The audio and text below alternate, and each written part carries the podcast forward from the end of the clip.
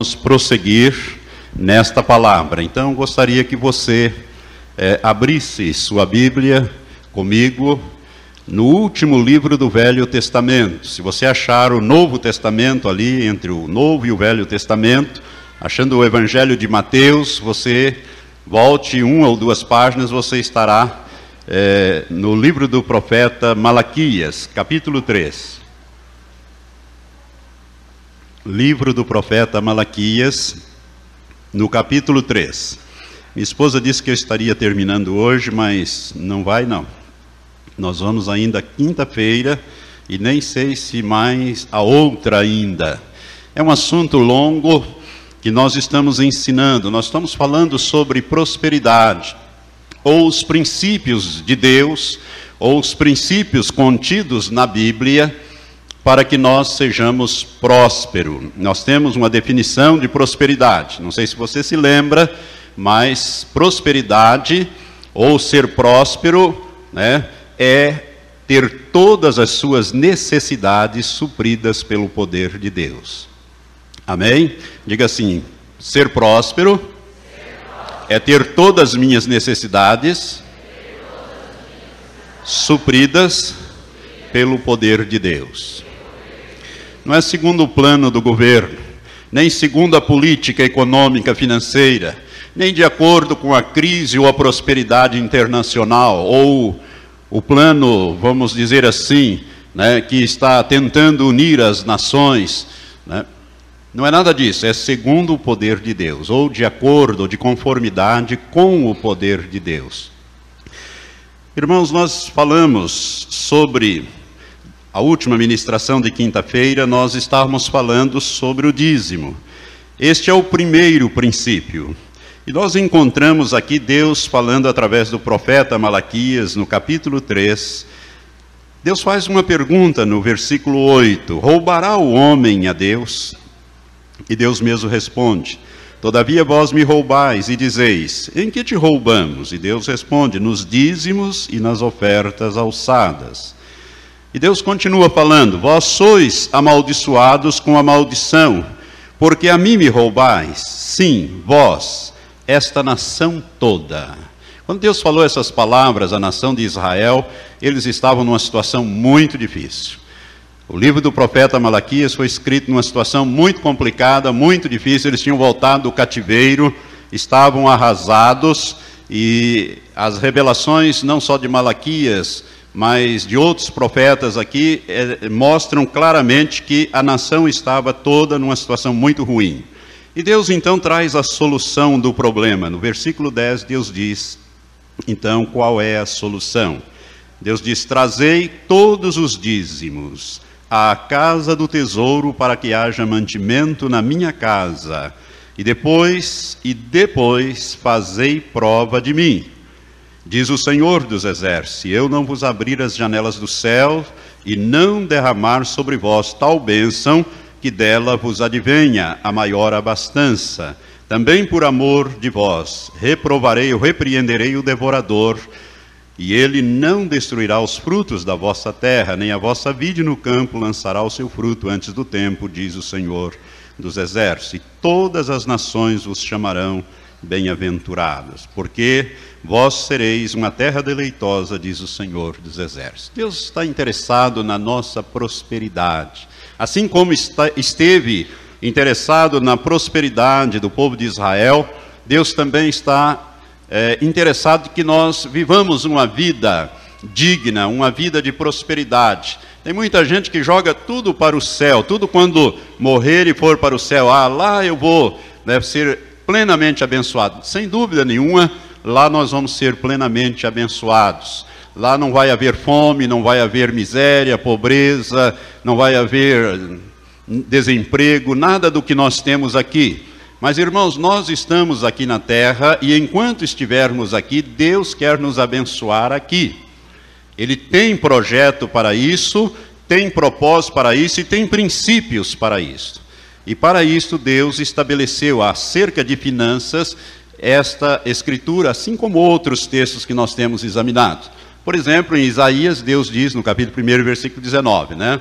Se quiserdes e me ouvirdes, ouvirdes aí não é só escutar, é, é ouvir, aprender, receber e colocar em prática, comereis o melhor desta terra. Não é o melhor do céu, é o melhor desta terra.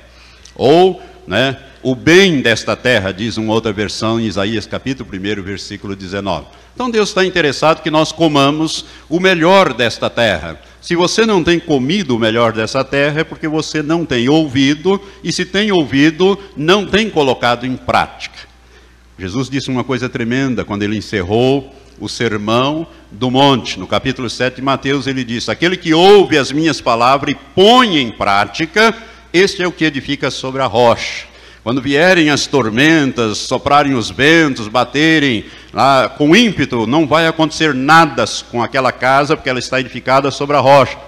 Mas aquele que ouve e não põe em prática, edifica sobre a areia. E quando a tempestade vem, e tempestade financeira vem mesmo, essa é uma das coisas que o diabo mais usa para derrubar o cristão e o não cristão. Né? Ele disse que porque não está edificada sobre a rocha, ela vai então ruir e vai ser grande a sua ruína. Foi assim que Jesus encerrou o seu sermão do capítulo 5, 6 e 7 de Mateus. Então, irmãos, nós temos que ser ouvintes e praticantes da palavra de Deus. Eu tenho um compromisso com a igreja e com Deus, de ensinar-lhes a palavra. O seu, a sua parte é ouvir, receber, crer e pôr em prática. E a de Deus é cumprir a sua palavra em nossa vida. Olha o que, que ele diz aqui. Ele diz que vai abrir as janelas dos céus. Você já pensou o que significa isso? Deus abrindo janelas de bênçãos materiais. Está falando de bênçãos materiais aqui. Não está falando de bênçãos espirituais, está falando de coisas materiais. Ele disse: Eu vou abrir as janelas e eu vou derramar bênção, e este, esse derramar vai ser tanto, algumas versões dizem que você não vai ter condições de armazenar o tanto que eu vou te dar. Literalmente é mais ou menos isso que Deus está falando aqui. Vou repreender o devorador, né, esses demônios que destroem riquezas, e eles não vão te atingir. É promessa de Deus. Se você praticar aquilo que Deus disse. Eu lhes falei a respeito do dízimo, que é o primeiro princípio, é, na última quinta-feira. E hoje quero falar sobre o segundo princípio, que é a oferta. A oferta. E em seguida, se for possível ainda hoje, quero entrar nesta parte dos demônios destruidores de riquezas. Eu estou fazendo esse estudo, irmãos, de uma maneira mais abreviada. Eu já o fiz de uma maneira mais abrangente, mais profunda. Nós temos aqui gravados tanto em fita cassete como em fitas de vídeo. E ali eu levo sete ministrações, então estou fazendo em menos aqui, tirando algumas coisas. Por isso, se você tem interesse de aprofundar mais, adquira essas fitas e você vai ouvir é, com mais profundidade esta palavra. Jesus, é, a Bíblia diz aqui, Deus faz a pergunta, né? Em que é, é, roubará o homem a Deus? Deus diz que sim, e o povo pergunta: em que te roubamos? Deus responde: nos dízimos e nas ofertas alçadas. Esta palavra alçadas, ofertas alçadas, aqui a palavra alçada no hebraico é teruma, que significa oferta forte, oferta significativa, representativa. Não é alguma coisa assim é, que não representa nada, ao contrário, é alguma coisa representativa, forte, alguma coisa que tem valor, significado para aquele que está ofertando. É, a, Bíblia não está falando de soma, de valor, mas está falando que, de representação, ou seja, que aquilo represente para a pessoa que está ofertando algo realmente importante ou significativo. Jesus estava no templo e as pessoas estavam lançando ali no cofre de ofertas, no gasofilácio, as suas ofertas. Jesus estava observando. Os ricos chegavam lá, punha muito dinheiro lá dentro. Chegou uma viúva pobre com duas moedinhas e colocou ali. Jesus disse: Olha, aquela mulher deu mais do que todos os outros. E os discípulos perguntam: Mas como? Ele disse: É porque ela deu tudo o que tinha. Ela deu da sua pobreza tudo que tinha. Então era significativo. A, a, a, Bíblia não está falando de soma, mas está falando de significação ou significado para nós, para aquele que oferta ao Senhor. Uma oferta significativa. Então, o princípio da oferta, irmãos, ele é muito importante. O do dízimo eu já expliquei na última quinta-feira, que o dízimo é como um sinal sobre a nossa vida. Deus nos dá uh, condições de trabalharmos, ganharmos, Ele nos abençoa e Ele exige, porque a Bíblia diz que os dízimos, o dízimo é santo ao Senhor, é separado ao Senhor, não é nosso, deve ser entregue. Nós não podemos administrar o dízimo, nós não podemos pegar o dízimo e dizer, bom, o meu dízimo é, é 100, eu vou pegar 50, vou fazer isso, vou dar para aquele outro, né? não vou ficar com ele, mas vou distribuir. Nós não podemos fazer isso. Deus disse que nós temos que trazer a casa do tesouro para que haja fartura. Nós não podemos, ele não nos autoriza a administrar o dízimo. Nós devemos trazer. Para isso, ele coloca pessoas para administrar. Se esses administrarem mal, o problema é de quem administrou mal. É mais ou menos como os nossos impostos. Nós não podemos pegar os nossos impostos e dizer, bem, eu vou fazer desses impostos, vou fazer então aquilo que, que o governo faz com os impostos. Vou dar para os pobres, vou fazer isso, vou fazer aquilo. Não. Nós temos que entregar ao governo e o governo dar a César o que é de César, né? E a Deus o que é de Deus. Tem muita gente que dá a César, mas não dá a Deus. E o dízimo é de Deus, então nós temos que entregar. E se o governo administrar mal, é um problema do governo, é de quem administrou. A mesma coisa com o dízimo. Nós devemos trazer para que a nossa parte seja feita. Não podemos administrar.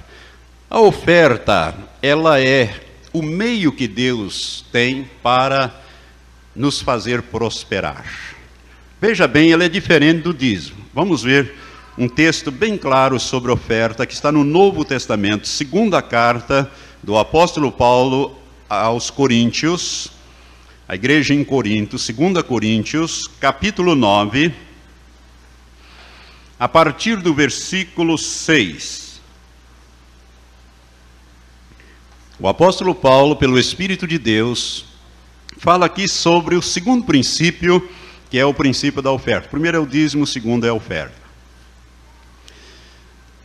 Aqui está escrito assim, capítulo 9, versículo 6, 2 Coríntios. Mas digo isto: aquele que semeia pouco, pouco também ceifará.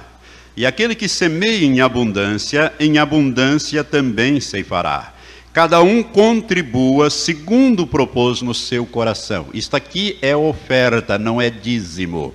Porque o dízimo é a décima parte de um inteiro. Aqui está dizendo: cada um contribua, não dizime, contribua segundo propôs no seu coração. Não tem percentual a oferta. Ela não é 1%, não é 10%, nem 20% daquilo que nós ganhamos. A Bíblia está dizendo: cada um contribua segundo propôs no seu coração não com tristeza, nem por constrangimento, porque Deus ama o que dá com alegria, e Deus é poderoso para fazer abundar em vós toda a graça, a fim de que, tendo sempre, em tudo, olha, tendo sempre, em tudo, toda suficiência, o que, que significa todas essas palavras juntas, irmãos? Prosperidade. Ó, tendo, né, sempre, em tudo toda a suficiência, abundeis em toda boa obra, conforme está escrito. Espalhou, deu aos pobres, a sua justiça permanece para sempre. E o versículo 10 diz: Ora, aquele que dá a semente ao que semeia e pão para comer, também dará e multiplicará a vossa sementeira e aumentará os frutos da vossa justiça. Esse princípio, até aqui, esse princípio, irmãos, da da oferta, ele é muito importante. Porque o dízimo é para que nós tenhamos a provisão de Deus sobre a nossa vida e não tenhamos a ação de Satanás para destruir aquilo que Deus nos dá.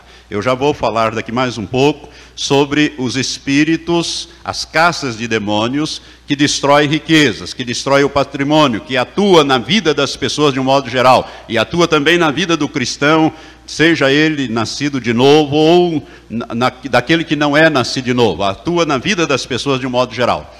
E o dízimo é uma proteção que nós temos, uma maneira que Deus tem para nos proteger e nos abençoar. Agora, a oferta é para nossa prosperidade. Veja bem como o Espírito Santo leva Paulo a escrever. Ele disse, ele disse assim: aquele que semeia pouco, pouco também ceifa ou ceifará. Mas aquele que semeia em abundância, em abundância também ceifará. E aquele que nada semeia? Qual é a, a, premissa que nós tiramos aqui? Isso aqui é até um silogismo, né? Qual é a conclusão que nós tiramos? Aquele que nada semeia, nada ceifa. Então, veja bem, a nossa prosperidade, quem determina não é Deus, quem determina somos nós. É de acordo com a semeadura que nós fazemos. Na medida em que eu semeio, eu colho. Se eu semeio um metro quadrado de trigo, eu colho um metro quadrado de trigo. Se eu semeio um alqueire de trigo, eu colho um alqueire. Se eu semeio 100 alqueires, eu colho 100 alqueires. Alguém que semeia um metro quer colher 100 alqueires? Não, não vai colher. É, está proporcional, né? ela guarda uma proporção de acordo com a semeadura. Então a minha prosperidade vai pela aquilo que eu semeio. Na medida em que eu vou semeando, eu vou colhendo. Você está entendendo isso aí? Está claro? Não é? E quem semeia, deve semear a boa semente, no lugar certo. Se você também semear a semente errada, se você é, é, semear a derrota e não a vitória, você vai colher a derrota e não a vitória. Então, tem uma porção de coisas ligadas aqui que nós precisamos entender. Mas quem vai determinar a prosperidade somos nós, de acordo com a nossa semeadura. E a Bíblia diz aqui que essa semeadura ela tem que ser feita da seguinte maneira, né? Não com tristeza e nem por constrangimento. Nunca oferte por constrangimento, porque não vai te servir. Vai, aquela semente não vai germinar. Nem constrangido. Faça-o com alegria, crendo na palavra de Deus, que Deus é poderoso para operar o milagre. Irmãos, quando você pega uma semente de laranja e planta, você pega uma sementinha de laranja, aquelas que a gente cospe fora quando está chupando laranja, né? Você pega uma sementinha daquela e planta. Com o tempo vai nascer ali uma planta, vai crescer, vai tornar-se uma, uma laranjeira e vai dar centenas, milhares de laranja, vai dar laranja por muito tempo, principalmente se você cuidar daquela plantação, ela vai produzir e produzir e produzir e produzir na sua vida, não é verdade? Você não sabe como é que foi aquele milagre, você não tem o conhecimento, nem viu, nem, mas você conhece o resultado disso. A mesma coisa quando nós semeamos no reino de Deus, fazemos aquilo que Deus está dizendo. Então, veja bem, ele diz que Deus é poderoso para fazer abundar em nós toda a graça, a fim de que, tendo sempre em tudo toda a suficiência, o que, que Deus quer, o que, que a palavra de Deus está dizendo aqui? Que Deus quer, em todo tempo, nos fazer prosperar. E para isso ele instituiu a oferta. E a oferta é algo que eu vou ter no meu coração, é aquilo que, que Deus colocar no meu coração, é aquele desejo que eu tiver, né? segundo propôs no meu coração, não com tristeza, mas com alegria, sem constrangimento, eu oferto. E na medida que eu vou plantando, eu vou começar a colher. Agora, o versículo 10, ele diz uma coisa aqui tremenda.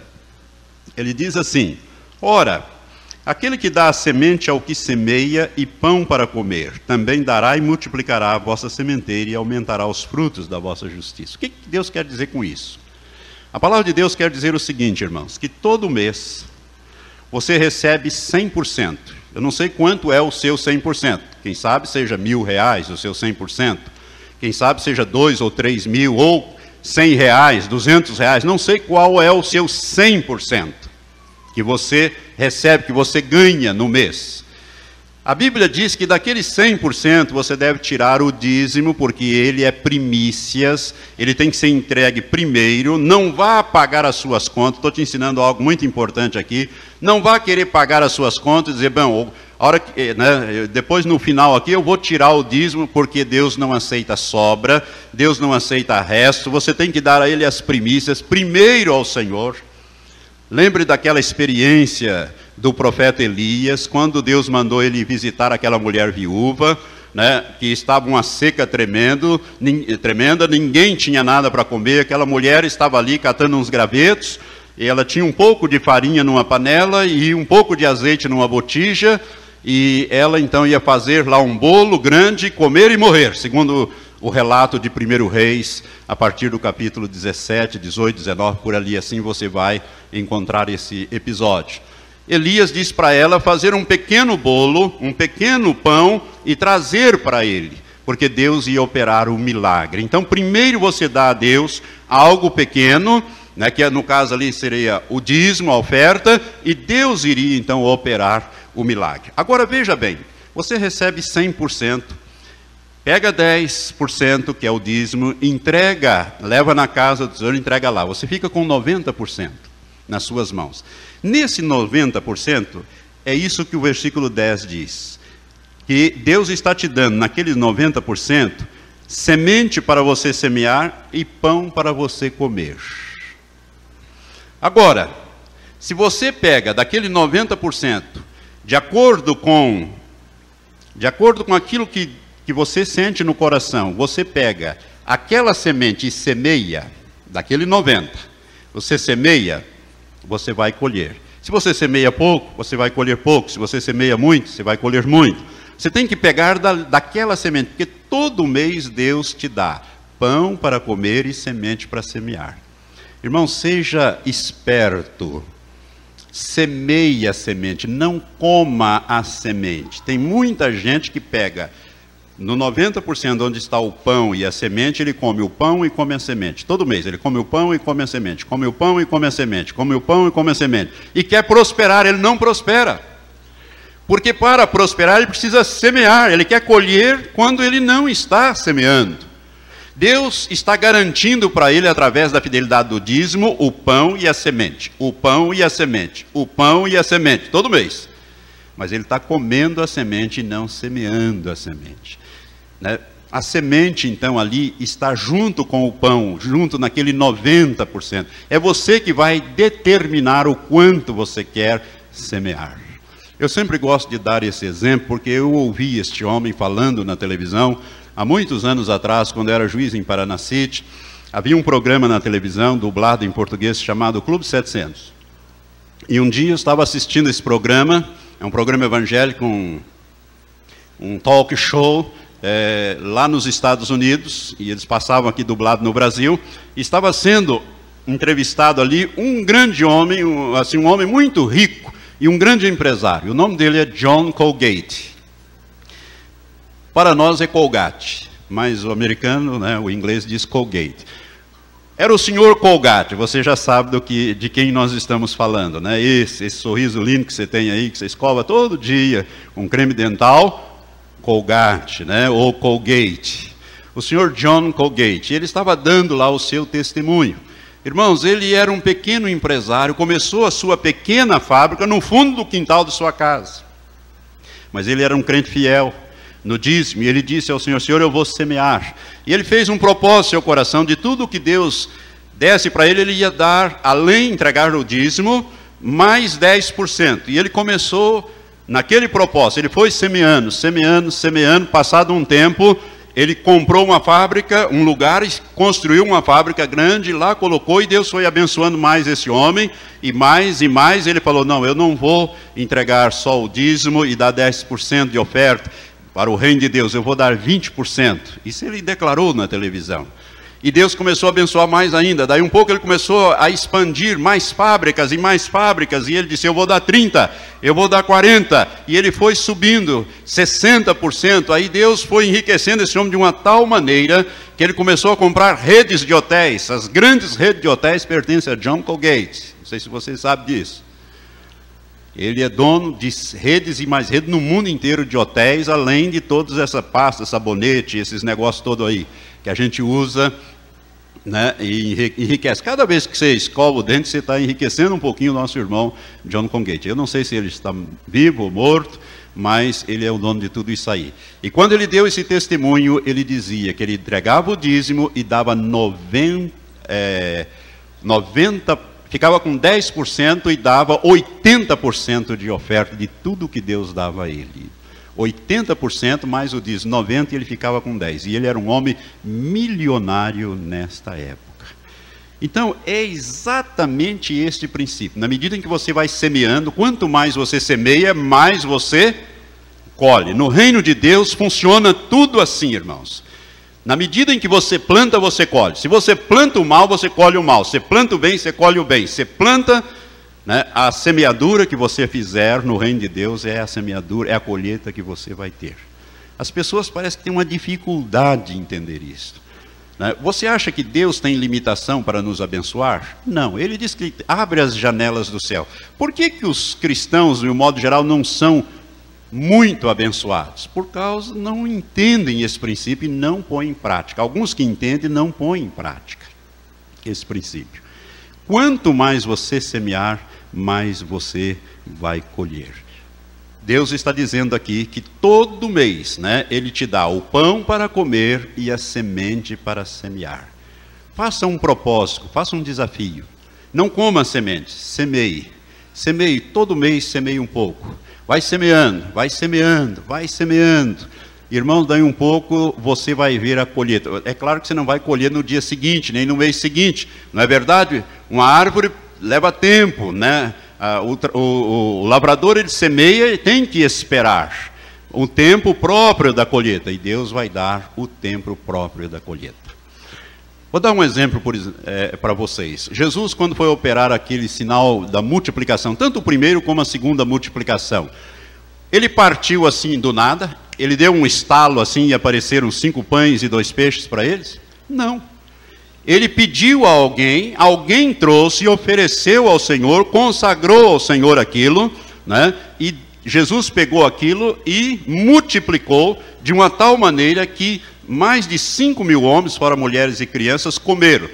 E a, a, a multiplicação foi tão forte, o milagre foi tão significativo que eles recolheram 12 cestos Veja bem, tinha dentro de um cestinho cinco pães e dois peixes. A sobra foram doze cestos cheios. Na segunda multiplicação, também tinha sete pães e alguns peixinhos, e recolheram sete cestos cheios.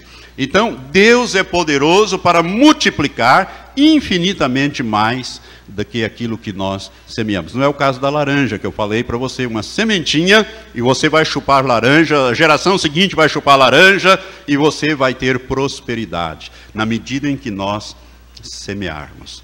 Então, o dízimo é para você garantir da parte de Deus que Deus vai lhe dar o pão para comer e a semente para semear, e não vai deixar o inimigo tocar o dedo naquilo que te pertence. Agora, a oferta é para você prosperar. Se você não quer prosperar, se você está feliz ganhando o que você ganha, então não precisa semear. Não precisa semear. Agora, se você quer prosperar, se você quer realmente prosperar, semeie. Não há outro meio. Quando eu, eu há duas, duas ministrações é, para trás, na antepenúltima vez que eu ministrei esta palavra aqui, é isso que eu quero dizer. É, na antepenúltima vez que eu ministrei essa palavra, depois dessa ministração veio uma irmã falar comigo. Ela morava em Roraima ou Rondon, não me lembro bem, é um desses, lá para cima, não me lembro bem, é, o lugar que ela morava. Se não me engano, era no estado é, de Roraima, é, lá no norte do país. E essa irmã estava passeando por aqui, vendo uns parentes, etc. E ela chegou para mim e disse: Pastor, eu quero agradecer primeiro a Deus, depois ao Senhor por esta palavra que o Senhor deu nesta, nesta era domingo de manhã. Nesta manhã, ela disse: Eu tenho 22 anos que eu sou evangélica e sirvo ao Senhor. E faz 22 anos que eu sou dizimista fiel. Mas apenas hoje é que eu entendi que para prosperar eu preciso ser, além de dizimista, ser também ofertante. E a partir de hoje eu vou ser ofertante. Porque realmente o que o Senhor falou é verdade. Deus sempre me deu o pão para comer e a semente para semear, e eu nunca entendi e comia a semente junto com o pão, nunca semeei, semeava coisinhas pequenas, de vez em quando tinha alguma coisa na minha vida, mas nunca prosperei como eu poderia prosperar se eu tivesse entendimento. Irmãos, eu estou lhe dando isto porque é verdadeiro, é a palavra de Deus. Então, os dois princípios para a prosperidade nossa que Deus estabeleceu é dízimo e oferta. 10% daquilo que você recebe e a oferta, dentro daquele 90 que fica para você, você semeia aquilo que você quiser, a semeadura que você quer fazer, mas no reino de Deus.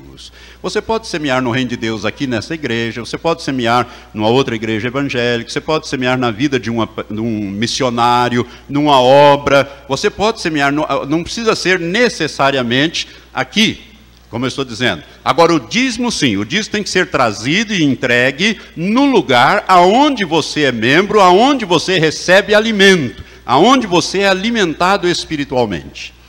Você não pode entregar o seu dízimo a qualquer pessoa, não pode administrá-lo. Você deve trazer ali. Agora, a oferta você pode fazer, você é livre para fazer na quantidade e desde que faça no reino de Deus. Agora, se você fizer a oferta numa pessoa errada, numa pessoa que é um espertalhão ou em alguma coisa que Deus não está naquele projeto, o que, que vai acontecer com a sua semente? Você vai perdê-la. É a mesma coisa que você semear lá num precipício. Vai colher lá? Não, não vai.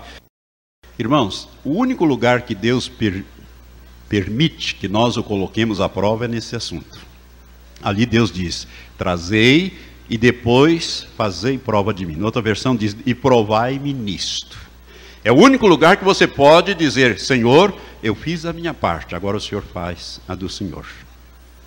Eu estava ouvindo as fitas da, da última ministração que eu fiz há dois anos atrás sobre este assunto. E eu conto ali uma experiência que eu li numa revista. Eu gostaria de repeti-la aqui rapidamente nesta noite, para que a sua fé se fortaleça.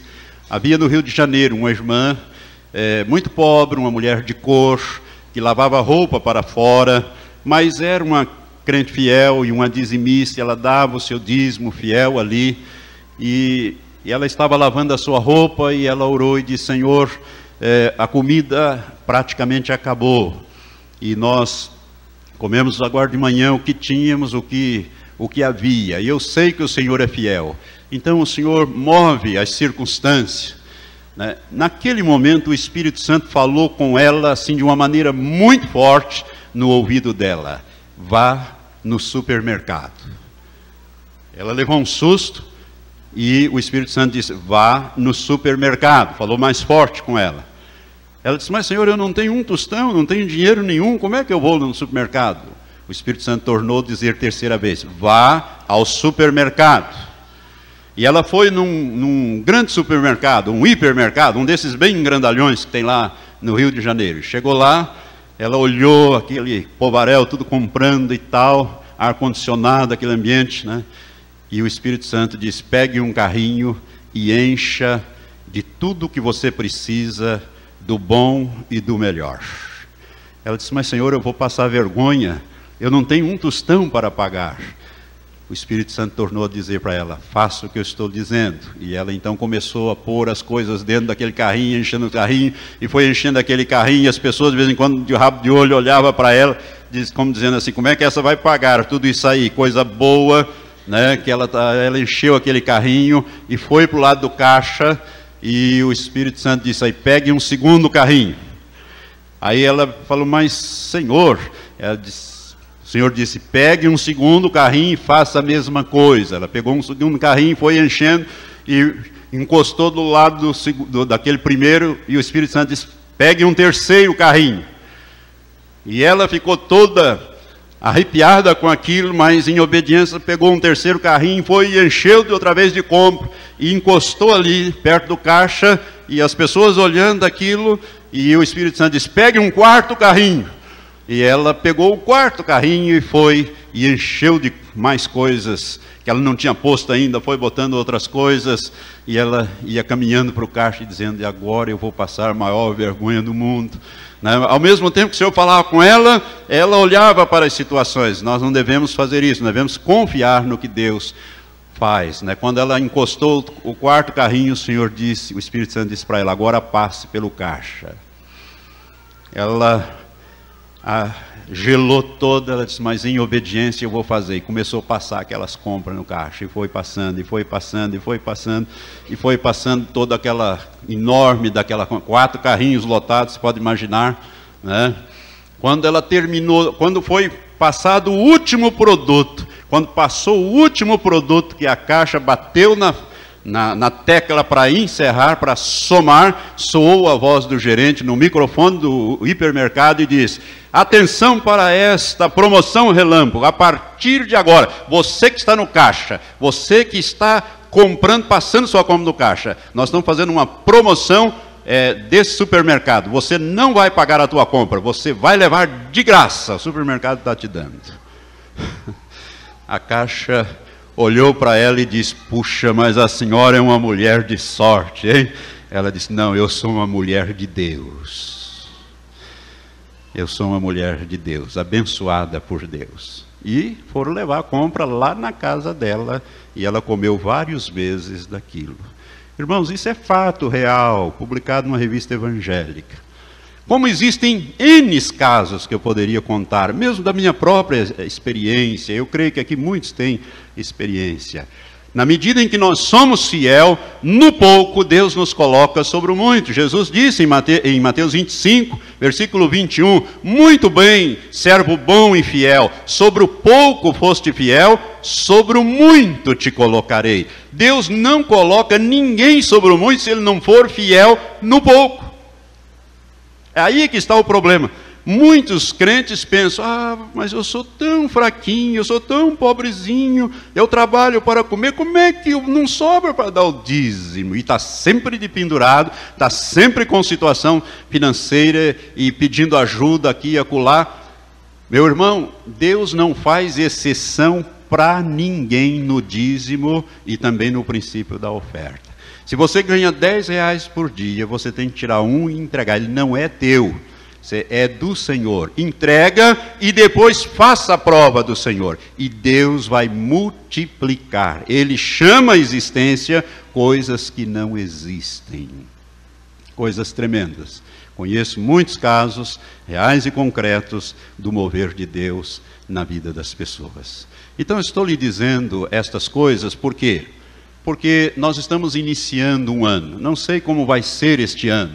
Estamos com um governo novo né? Você muitas vezes está em uma expectativa. O povo brasileiro ele tem um, um, uma má formação né, de esperar tudo do governo. Acha que o governo tem que fazer tudo, dar tudo, prover tudo. E agora eu acho que ainda vai ficar pior, porque o, o governo que nós é, elegemos aí, que o povo elegeu, é um governo paternalista. Né? Não sei se isso não vai piorar essa dependência. Né? E ao invés de trabalhar, fica na dependência. Eu quero dizer para você que nós não dependemos do governo, nós temos que depender de Deus. Na medida em que nós dependermos de Deus, Ele é o nosso Pai, Ele haverá de suprir todas as nossas necessidades. Está escrito: o meu Deus, segundo as suas riquezas, suprirá todas as vossas necessidades segundo as suas riquezas em glória. Não é segundo o plano do governo, mas é segundo as riquezas de Deus. É por isso que ele disse: Eu vou abrir as janelas dos céus e vou derramar sobre vós uma bênção tal que vocês vão ter uma abastança muito grande. Vocês vão prosperar e eu vou te abençoar em tudo que você colocar a mão. Eu creio que o povo judeu aprendeu esta lição, porque um dos povos mais prósperos da terra são os judeus. Não sei se você percebe isso. Por quê? Porque eles praticam esse princípio. Isso aqui está, está inclusive na lei de Moisés. Né? E Deus tem prazer em abençoar aquele que cumpre a sua palavra. Você pode estar dizendo, mas, pastor, Deus também abençoa a pessoa que não é salva? Eu quero dizer, irmãos, que isso aqui é um princípio princípios são, são coisas que Deus estabelece que aquele que pratica recebe. A fé é um princípio. O dízimo e a oferta é um princípio. Se o ímpio praticar, ele vai ser bem sucedido. Ele vai prosperar, ele, Deus vai agir na vida dele, porque é na medida em que ele faz, Deus faz. Em que ele dá a sua parte, ou faz a sua parte, Deus faz a parte dele. Pode parecer absurdo isso, mas há uns anos atrás, É, eu, eu, tinha assim, uma, até uma certa dificuldade para entender dessa maneira, mas um irmão chegou para mim e me contou um fato, um fato acontecido,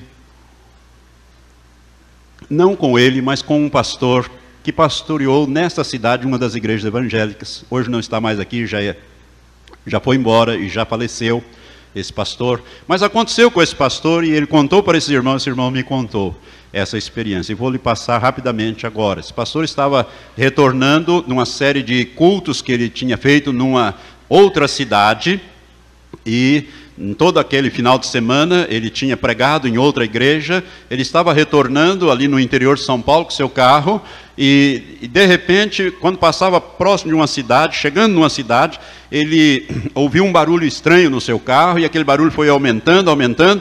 E ele falou: Vou ter que parar e entrar nessa cidade. E parou e entrou naquela cidade.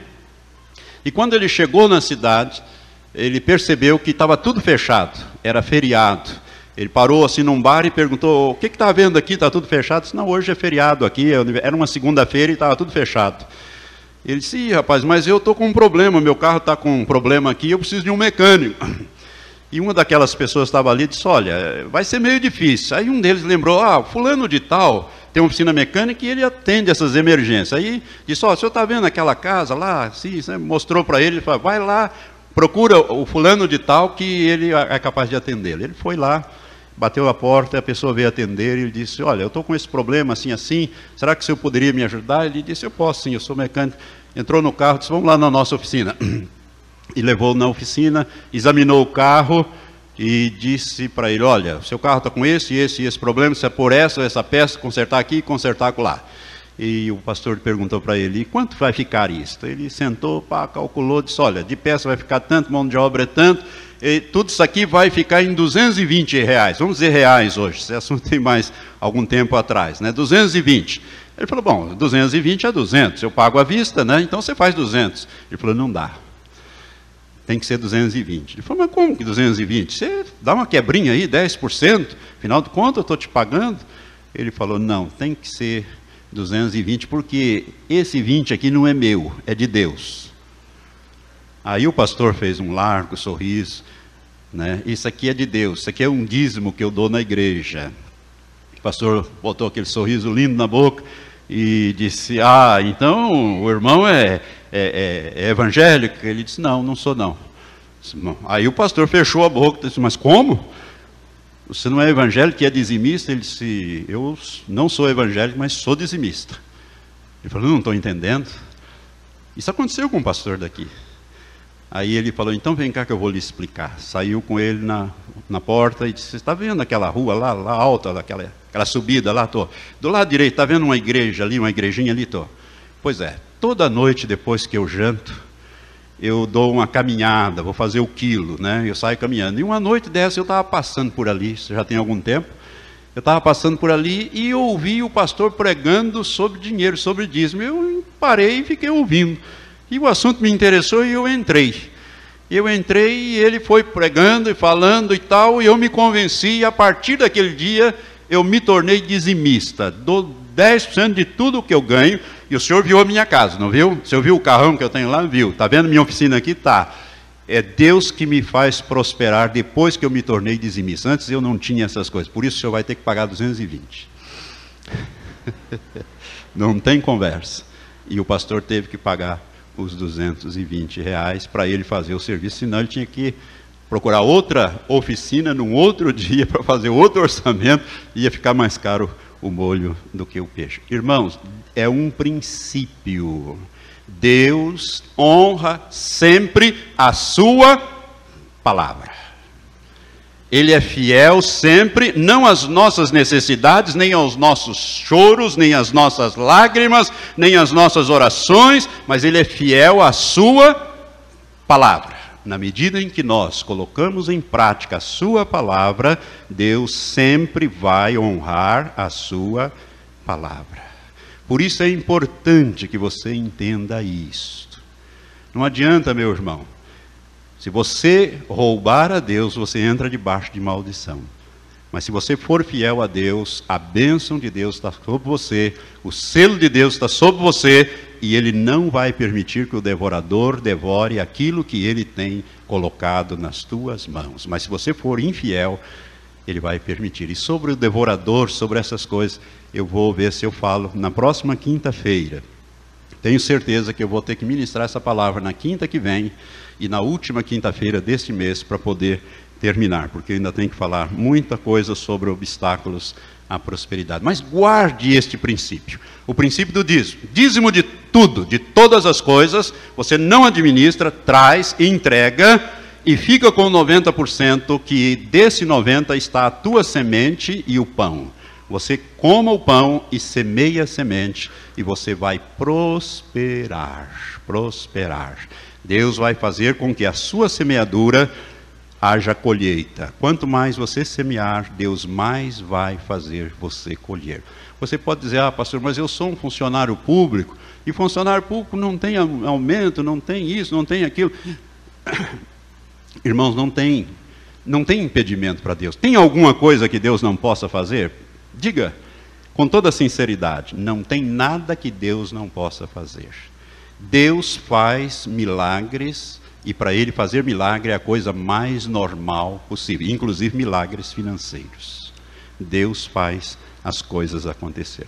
Por isso, não duvide daquilo que Deus diz na sua palavra. Agora aprenda, coloque no seu coração, gere fé no seu coração e comece a praticar. Você diz: "Ah, pastor, mas eu não tenho disponibilidade, né? O meu marido me dá 300 reais para fazer a compra do mês. O que, que eu faço? Separe o dízimo e uma pequena oferta e fique lá com os seus duzentos e tanto, que você vai ver o que Deus vai fazer no supermercado. Olha, não brinca, hein? Ele pode até fazer uma promoção dessa que eu acabei de falar aqui, porque Deus é tremendo. Ele põe lá no coração do gerente e o gerente pega o microfone e diz que está na promoção e você vai levar muitas vezes mais do que aquilo que você semeou no reino de Deus. Deus faz os milagres. Eu estou me lembrando que minha esposa estava ali. Ela que compra as minhas roupas, são bonitas assim, ela que compra, né? É, eu não tenho muito jeito para essas coisas. Mas ela ia numa determinada loja naquele tempo que tinha muita inflação, que reajustava preço quase todo mês e toda semana, e aquela coisa toda. E a Elizabeth ia lá e tal, comprar as camisas, ela pegava e ia procurando lá no meio daquelas pilhas e tal, e puxava que ela gostava e olhar, o preço era bem antigo. E a vendedora dizia, mas a senhora tem uma sorte de achar essas coisas. Nós remarcamos tudo, mas como é que ficou essa fora? Agora nós vamos ter que vender pelo preço que está aí, grudado nessa etiqueta aí, mas olha, a senhora é uma mulher de sorte. E ela sempre diz, não, sorte não, eu sou abençoada pelo Senhor. É ou não é, Elizabeth? Ela está ali, ela pode confirmar. Isso aí eu estou me lembrando assim rapidamente. Irmãos, Deus faz esses tipos de milagres. Ele repreende o devorador, aquele médico, aquele remédio, aquela desgraça, aquelas coisas, aquele acidente, aquelas coisas que muitas vezes ocorrem na sua vida e você pensa que é natural. Não é natural, não. E eu vou falar disso na próxima quinta-feira, para que você tenha prosperidade em tudo, como diz aqui, né? Ora, aquele que dá semente ao que semeia e pão para comer, também fará, dará e multiplicará a vossa sementeira e aumentará os frutos da vossa justiça. E o versículo 8 diz que ele é poderoso para fazer abundar em nós toda a graça, a fim de que, tendo sempre, em tudo, toda suficiência, tendo sempre, ó, sempre, em tudo, toda a suficiência. Sempre, em tudo, toda a suficiência suficiência. Amém? Deus quer que você tenha um ano próspero, que você seja abençoado de janeiro a dezembro, não só este, mas todos os dias da sua vida. Eu encerro dizendo para você: se você olhar para a vida de todos os patriarcas, você vai ver que Abraão era um homem rico em ouro, prata, gado e tudo que tinha valor naquele tempo. E assim você vai ver que Jacó também Aliás, eu já falei disso aqui, né? Tudo que o Labão tinha, Deus acabou fazendo vir para a mão de Jacó, que era o seu genro, né? Além das filhas e dos netos, ainda deu toda a fazenda dele. E assim é, irmãos. O exemplo da Bíblia, isso aí foi escrito, está registrado para instrução nossa, para que nós possamos, compreendendo essas coisas, colocar em prática na nossa vida. Amém? Vamos ficar em pé, eu quero te orar e te abençoar nesse instante. Logo depois, nós vamos estar formando duas filas aqui. À minha direita, junto, né, os irmãos diáconos, por favor, comecem a retirar essas cadeiras, por gentileza. E nós vamos formar à minha direita a fila daquelas pessoas que querem ser ungidas com óleo, né, que é um símbolo do Espírito Santo. E nós vamos orar aqui na frente por você, para você ser curado, liberto das enfermidades. Do outro lado, à minha esquerda, junto aos bancos, uma outra fileira, é, qualquer outro problema que não seja de enfermidade. E Deus vai estar nos usando nesta noite para te abençoar. Vou estar orando nesse sentido também, para que o Senhor nos use agora com poder. Pai, eu te louvo, porque o Senhor é bom, é misericordioso e é benigno. E o Senhor é fiel à sua palavra. Te louvo, Senhor, pela tua fidelidade. Jesus disse que pode passar o céu, pode passar a terra, mas as palavras do Senhor jamais passarão, sem que tudo se cumpra. Ó oh, Senhor, nós te louvamos porque o Senhor é um Deus generoso. O Senhor nos deu o norte verdadeiro, a bússola, o rumo certo, as coisas que devemos fazer para que as bênçãos do Senhor venham e nos alcancem e que nós sejamos prósperos em tudo que colocarmos as nossas mãos. Por isso, Senhor, te louvo pela tua palavra ela é verdadeiramente lâmpada para os nossos pés e é luz para o nosso caminho. Faz esta palavra entrar no espírito de cada pessoa que me ouviu, tanto aqui como pelo rádio e também por essas fitas, Senhor. Ó Deus, abençoa a tua palavra de uma tal maneira que ela prospere em nossas vidas e não volte para ti vazia, mas antes faça aquilo que te apraz e prospere naquilo para qual tu a enviaste. O Senhor está enviando esta palavra, o Senhor colocou isso no meu coração no final do ano passado, para ministrar no começo desse ano, porque o Senhor está enviando esta palavra para trazer a nós a prosperidade do Senhor. Por isso, Pai, toma esta palavra e faz prosperar em nossas vidas. Eu abençoo as famílias aqui representadas os que me ouviram, abre-lhes o entendimento, para que sejam ouvintes e praticantes da tua palavra. Eu os abençoo em nome de Jesus. E agora, Pai, vamos usar o teu poder poder para curar, para libertar. Por isso, Senhor, unja as nossas mãos, nós que vamos estar orando aqui. Ó Deus, os obreiros, diáconos, os pastores, enfim, nós que vamos estar aqui à frente a ministrar ao teu povo. Unge agora as nossas mãos, coloca o teu poder nas nossas mãos porque nós vamos usá-lo para a glória do teu nome. E abençoa o teu povo nesse instante. Cura também, Senhor, aqueles que estão orando comigo lá à distância, que não vão poder estar aqui. Ser propício a eles, Senhor, que o teu Espírito os alcance agora e o poder do Senhor destrua todo o mal nessas vidas. Nós determinamos assim e oramos em nome de Jesus. Amém, Senhor. Amém.